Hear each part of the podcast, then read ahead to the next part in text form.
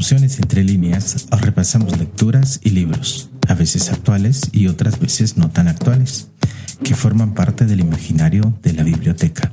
Café de libros. Los diferentes personajes, escritores o sus escenarios cobran vida y se establecen extrañas relaciones, tendiendo puentes entre ellos sin importar el libro en el que aparecen o el escritor que le dio vida. Los libros, sus personajes y escenarios acaban tejiendo entre líneas un universo de emociones únicas, personales y a la vez globales.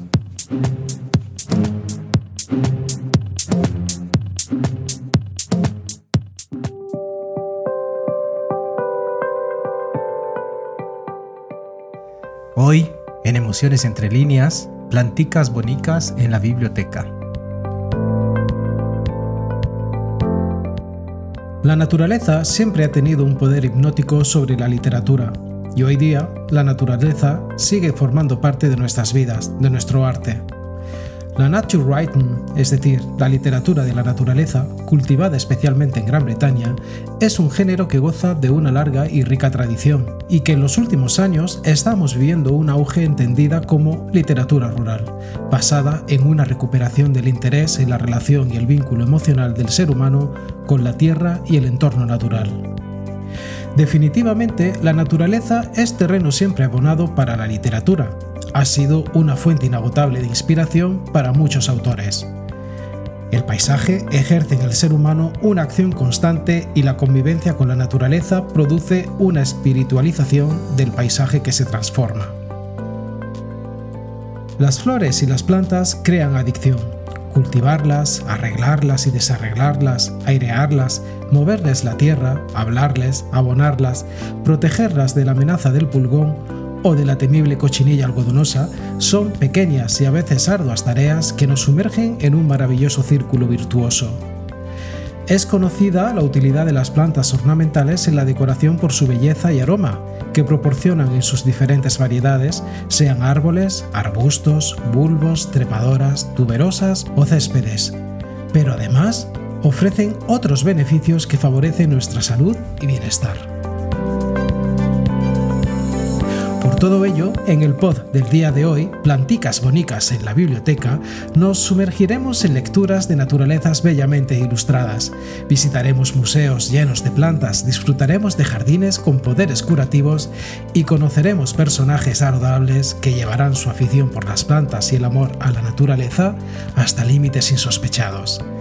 Iniciemos este idílico paseo por algunos escenarios narrativos de pasión botánica e indómitas naturalezas que son los protagonistas o desempeñan un papel preponderante en las historias narradas, como siempre desde las lecturas que forman parte del imaginario de la biblioteca, Café de Libros.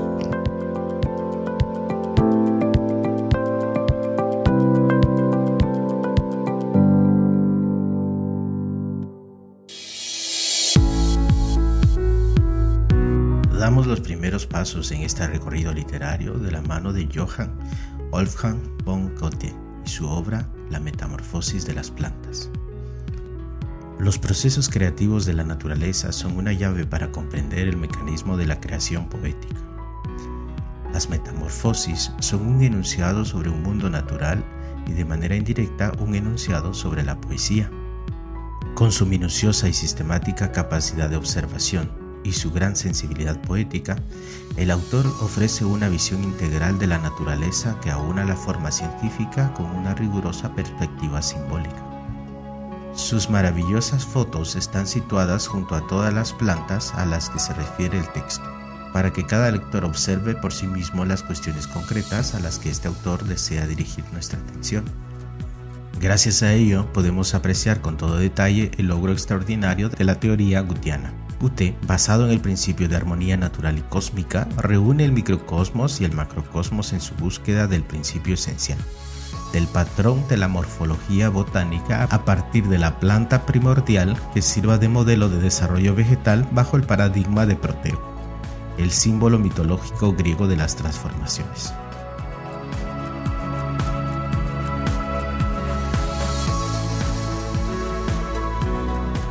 Johann Wolfgang von Goethe nació en 1749 y falleció en 1832. Fue un poeta, novelista y dramaturgo alemán. también fue un científico que supo compaginar el amor por la vida con el estudio de la naturaleza.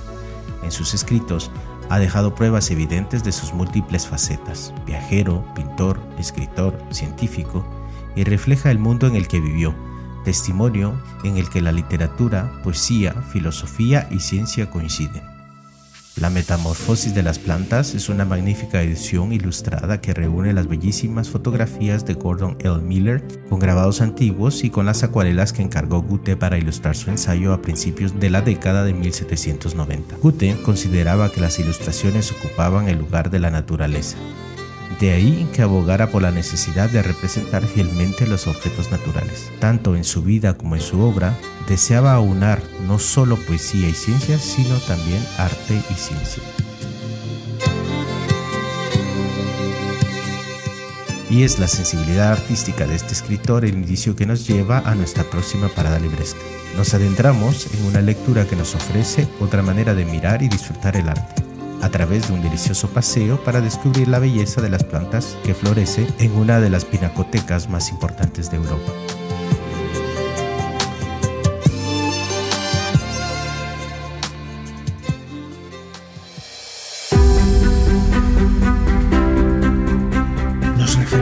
a la obra El Jardín del Prado del investigador botánico Eduardo Barba Gómez. Dentes de león, gardenias, limoneros, girasoles, dragos o violetas. El Museo del Prado, en España, está lleno de flores, plantas y jardines. Solo hay que prestar atención a las obras de arte de los grandes nombres de la pintura plantas y flores han estado íntimamente relacionadas con el mundo del arte desde sus más remotos orígenes, no solo en bodegones o representaciones realistas de la naturaleza, sino a través de la heráldica y de la compleja simbología asociada a cuadros religiosos e iniciáticos. Un verdadero lenguaje propio que muchas veces pasa inadvertido ante la magnificencia de las obras maestras del arte. En este libro, el autor, entre cuadros, esculturas y artes decorativas, cataloga más de 1500 obras de las que describe las características de la planta, explica si encierra algún significado simbólico y aclara si el espécimen es raro o común. Además de identificar las plantas, el autor nos habla de las propiedades de cada una de las especies, por si nos animamos a tenerla en casa. Un trabajo minucioso que destila pasión y conocimiento y que, bellamente ilustrado, teje un auténtico relato de identidad y memoria. Las plantas han estado presentes a lo largo de los siglos en el arte. El Museo del Prado aloja obras con algunas de las representaciones botánicas más bellas de grandes maestros. El Bosco, Tiziano, Botticelli, Velázquez o Goya nos deleitan con claveles, caléndulas y milenramas narrada en primera persona y cargada también de una mirada muy personal de este autor jardinero, su pasión por el reino vegetal y por el arte se unen en los capítulos dedicados a cada una de las especies que ha encontrado en los detalles de las pinturas.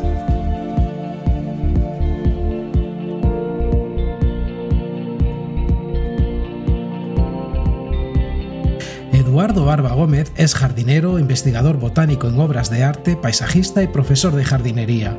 Ha colaborado también con el Museo Lázaro Galdiano y con el Museo de Bellas Artes de Bilbao en España. Ha sido artífice de la implementación y mantenimiento de plantas y jardines en diversos países como España, Bélgica, Francia, Italia, Países Bajos, Estados Unidos o Australia. Nos llama la atención una de las obras pictóricas que encontramos en este libro, El Jardín de las Delicias, del Bosco. Esta es considerada como una de las obras más fascinantes, misteriosas y atrayentes de la historia del arte. La opresiva interpretación tradicional plantea que esta obra es un falso paraíso en el que la humanidad ya ha sucumbido en pleno al pecado y se dirige a su perdición. Sin embargo, existen otros enfoques menos moralizantes que plantean este jardín de las delicias como un universo de felicidad, sin dolor, enfermedad ni muerte. Se describe a una humanidad diversa que se alimenta de los frutos de la tierra y se organiza en estructuras naturales. Y este enfoque de naturaleza transformadora es el indicio que nos lleva a nuestra siguiente lectura. Nuestra próxima parada literaria hace referencia al poder transformador de un jardín, describiendo la determinación que ejerce la naturaleza para poner las cosas en su lugar conozcamos una de las novelas infantiles más sobresalientes de la literatura británica de inicios del siglo XX.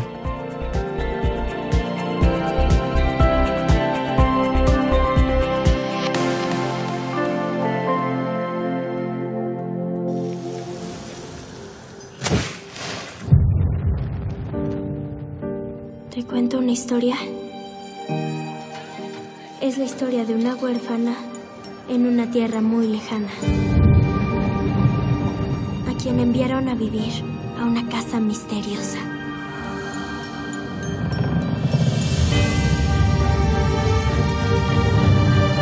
¿Y si te dijera que ella descubrió algo mágico? Algo secreto.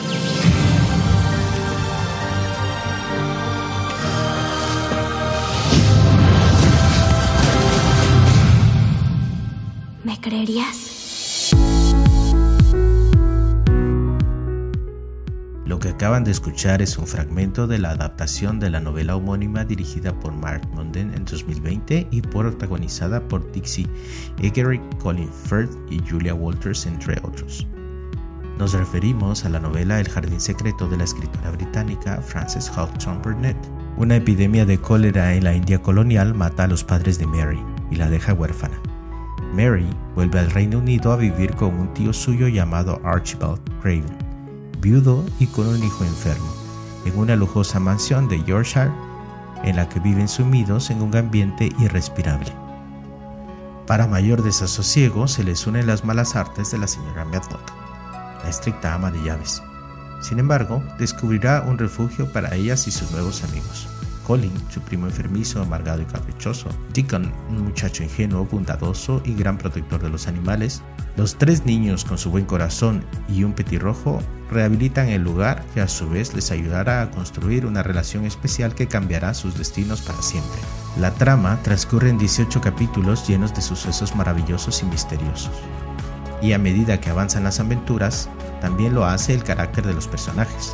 Al principio es casi imposible adivinar que cada uno de ellos forman parte de una red de efectos positivos, unos sobre otros. Este libro enseña los valores de la amistad, la importancia de la bondad y la forma en la que crecen los seres con algo de amor y cuidados.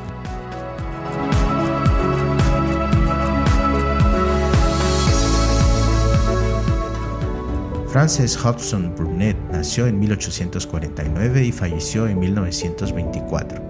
Es una escritora americana de origen inglés. En 1886 apareció su primer libro juvenil, El pequeño Lord, que en su época vendió más de un millón de ejemplares. Sin embargo, su obra más conocida es El jardín secreto, escrita fasciculadamente en 1910 y como obra completa en 1911. La magia de El Jardín Secreto se centra en la evolución de los personajes anclado al transcurrir de las estaciones, siendo la primavera la cúspide de este crecimiento personal, filosófico y psicológico. El trabajo duro, hacer a un lado las clases sociales y el respeto por todo lo vivo también forma parte del mensaje de esta obra. De entre todos sus personajes nos llama la atención Deacon, un niño pobre de 12 años, amante de la flora y la fauna él es un joven buen mozo, amable y muy bueno con los animales. Él es descrito como la bondad de la naturaleza, haciendo crecer las plantas del jardín y ayudando a los animalitos en peligro. Como este personaje, en nuestra próxima lectura encontramos a un ser humano igualmente bondadoso, un pastor, que tras quedar viudo decidió restaurar el desolado paisaje de un valle en ruinas en un frondoso bosque completo. El amor por la naturaleza viva que emanan ambos personajes es el indicio que nos lleva a nuestra próxima parada literaria.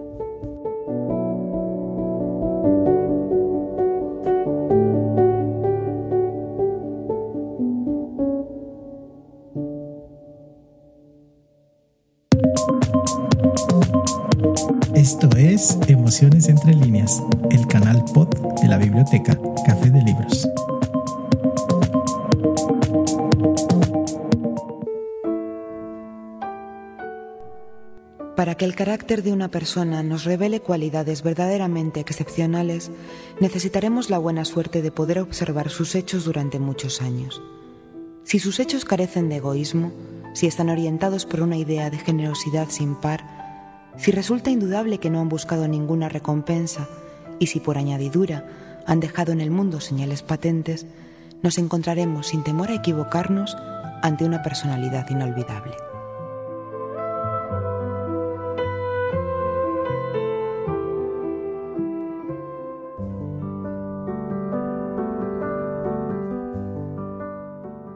Lo que acaban de escuchar es un fragmento de la adaptación del cuento homónimo del cortometraje dirigido por Frederick Bach en 1987, con música de Paul Winter y la voz narradora de Lara López. Estamos hablando del hombre que plantaba árboles, del autor francés Jean Genot una novela escrita alrededor de 1953 y que ha hecho que se mezclen hechos reales con la imaginación creativa de manera tan magistral que el autor ha tenido que aclarar más de una vez que su historia es solo ficción y que sus personajes nunca existieron. La historia comienza en 1910, cuando el joven narrador de esa historia viaja solo a través de la Provenza, cerca de los Alpes. Cuando se queda sin agua en un desolado valle sin árboles, un pastor lo auxilia. El protagonista se da cuenta de que el pastor es un hombre solitario y siente curiosidad, por lo que decide quedarse con él un tiempo. Descubre entonces que el pastor, el Seag Bouffier, tras quedar viudo, ha decidido restaurar solo el paisaje en ruinas del valle, cultivando un bosque completo, árbol por árbol. Cuando el narrador regresa a casa, es enviado al frente en la Primera Guerra Mundial. Y no es hasta 10 años después que al volver traumado de la lucha, decide regresar a visitar al pastor. Con gran asombro descubre que el valle está lleno de árboles jóvenes y nuevas fuentes de agua corren a través de él. Pasa el tiempo y cada año el narrador regresa a visitar a Bouffier para disfrutar de la paz y la belleza del valle.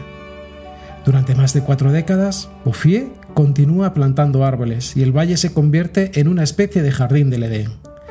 El hombre que plantaba árboles nos hace reflexionar sobre la necesidad de la existencia de los árboles y los bosques para nuestra propia existencia.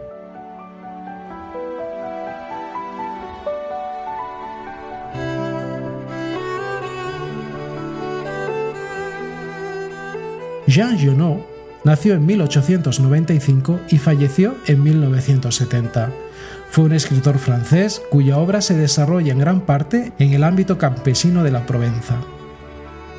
Entre algunas de su prolífica obra podemos destacar Objeción de conciencia, publicada en 1937, en la que expondría su ideología de pacifista militante, y su trilogía Pan, publicada entre 1929 y 1930, compuesta por las novelas La colina, uno de Beaumig y Cosecha.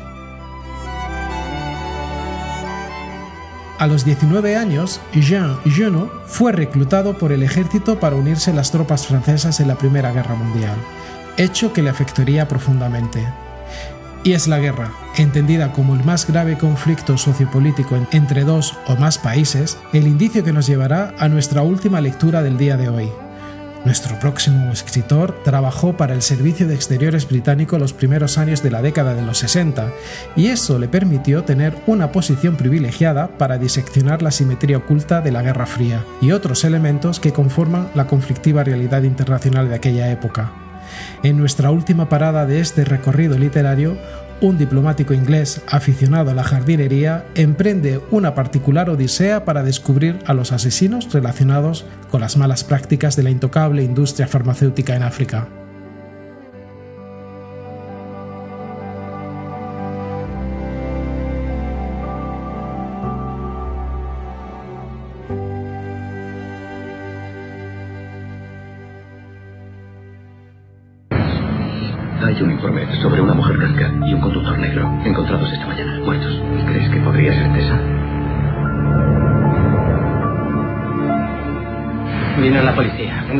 Aquí y se llevaron archivos, documentos. Tess creía que la vigilaban. Les fallé, tengo que acabar lo que ella empezó. No les encontrarás jamás, ellos te encontrarán a ti. Quieren silenciarte. Han matado a mi esposa. Déjanoslo a nosotros. No te hagas el detective. Vuelve a tu hogar y vive. Ya no tengo hogar.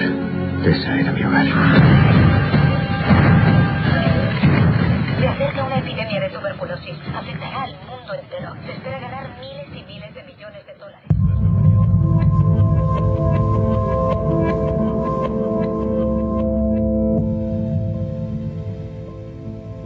Lo que acaban de escuchar es un fragmento de la adaptación cinematográfica basada en la novela homónima, dirigida por Fernando Meirelles en 2005 y protagonizada por Ralph Fiennes y Rachel Weisz, ambientada en Reino Unido, Francia y África.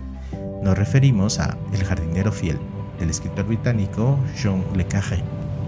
Cerca del lago Turkana, en el norte de Kenia, Tessa Quayle es asesinada. Su supuesto amante africano y compañero de viaje, un médico al servicio de una ONG, ha desaparecido del escenario del crimen. El marido de Tessa, Justin, aficionado a la jardinería y diplomático destinado a la Embajada Británica en Nairobi, emprende su particular odisea para descubrir a los asesinos y sus motivos. Sus indagaciones lo llevan a Foreign Office en Londres, a varios países de Europa, a Canadá y de nuevo a África, a lo más profundo de Sudán del Sur y por último al lugar mismo donde Tessa murió. En el camino encontrará terror, violencia y conspiraciones. Pero su mayor descubrimiento será la mujer a la que apenas tuvo tiempo de amar. El trasfondo de El jardinero fiel son los manejos de un sector de la industria farmacéutica multinacional en los países en desarrollo los pueblos más pobres, sometidos a regímenes corruptos y dictatoriales, sirven de cobayas para las pruebas de nuestros medicamentos antes de su introducción en países desarrollados. A veces las pruebas fallan, la gente muere y los responsables compran conciencias, destruyen pruebas y, si es preciso, recurren al asesinato. Jean Le Carré es el sinónimo del escritor británico David John Moore Corwell. Nació en 1931 y falleció en 2020. Este escritor ha sido uno de los más prolíficos y respetados de su generación. Entre sus publicaciones podemos destacar El Infiltrado, El Peregrino Secreto, La Casa Rusia, El Espía Perfecto, La Chica del Tambor, La Gente de Smiley, el honorable colegial y el espía que surgió del frío, entre otras. Tengan por seguro que volveremos a encontrarnos con este escritor en un futuro no muy lejano en el podcast Lecturas de Alta Tensión.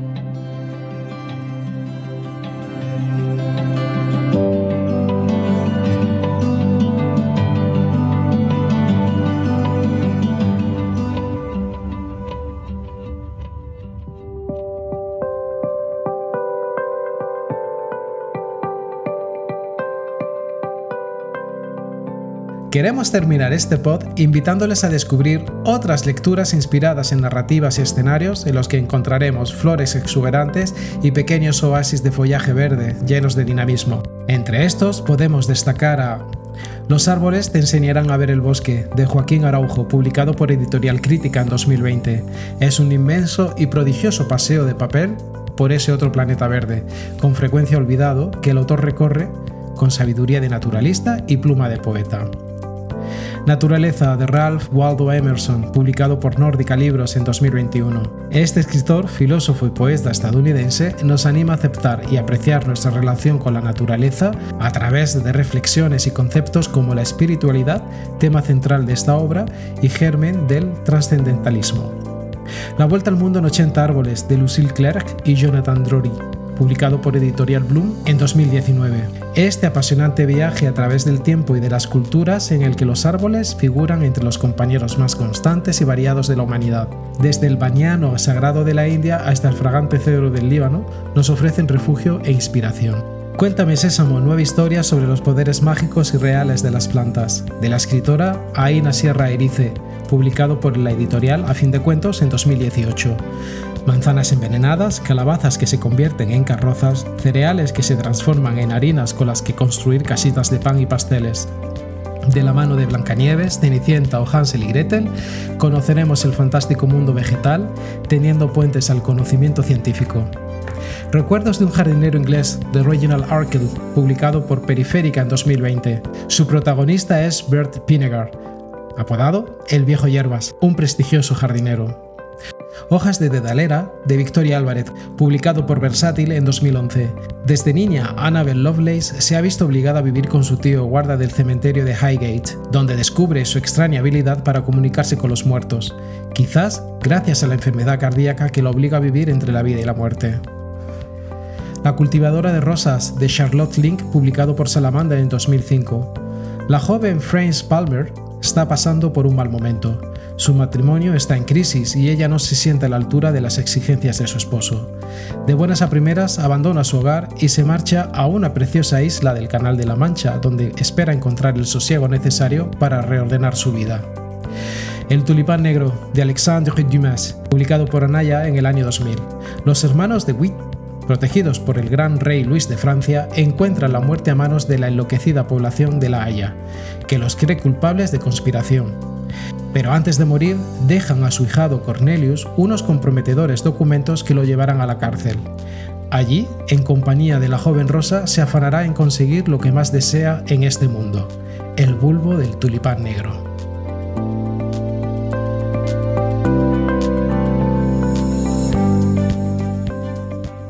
Y antes de terminar, hagamos un recorrido de autores, libros y lecturas cuyas narrativas se desarrollan entre vergeles y olorosos oasis hogareños, entre las que podemos mencionar Corona de Flores de Javier Calvo, publicado por Random House Mondadori en 2010, El lenguaje de las flores de Vanessa Diffenbach, publicado por Salamandra en 2012, Crímenes y Jardines de Pablo Santis, publicado por Planeta en 2013, Flores cortadas de Karen Slaughter, publicado por Harper Collins en 2015, No me dejes de Maxim Huerta, publicado por Espasa Libros en 2015, El día que sueñes con flores salvajes de Paola Calasanz, publicado por Roca Editorial en 2017, Botánica Insólita de José Ramón Alonso, publicado por Next Door Publishers en 2017, La Danza de los Tulipanes de Ivonne Martín Álvarez, publicado por Plaza y Janés en 2019, el libro de las plantas olvidadas de Aina S. Eris, publicado por Ariel en 2019.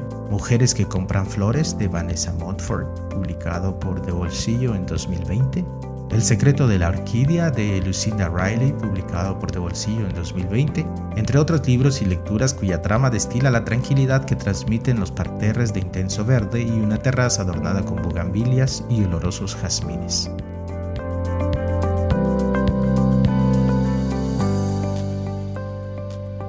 Ahora sí, finalizamos este breve repaso de libros, lecturas, autores y escenarios adornados por planticas bonicas. Por cierto, muchas gracias a aquellas personas que nos escuchan en Ciudad de Guatemala, Jutiapa, Quetzaltenango, Chiquimula y Totonicapán en Guatemala, desde Estados Unidos, concretamente los estados de Virginia, Washington, Massachusetts, Texas, Ohio, New Jersey, Kentucky, California, Tennessee, Pennsylvania, Indiana, Mississippi y New York desde Andalucía y Madrid en España, desde GES en Alemania, en Brasil y a nuestros nuevos oyentes en Emilia-Romagna, en Italia. Nos volvemos a encontrar en dos semanas aquí en Emociones entre líneas, el canal pod de la biblioteca Café de Libros.